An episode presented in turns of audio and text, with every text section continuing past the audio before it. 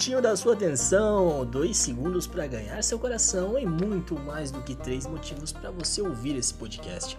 Se você chegou até aqui é porque está preparado para empunhar uma espada de plástico, um escudo improvisado de tampa de lixeira e vestir uma armadura de couro sintético. E tudo isso para proteger as ondas de rádio em todos os morros com antenas desse país. Esse é o podcast Paladinos do Morro da Antena.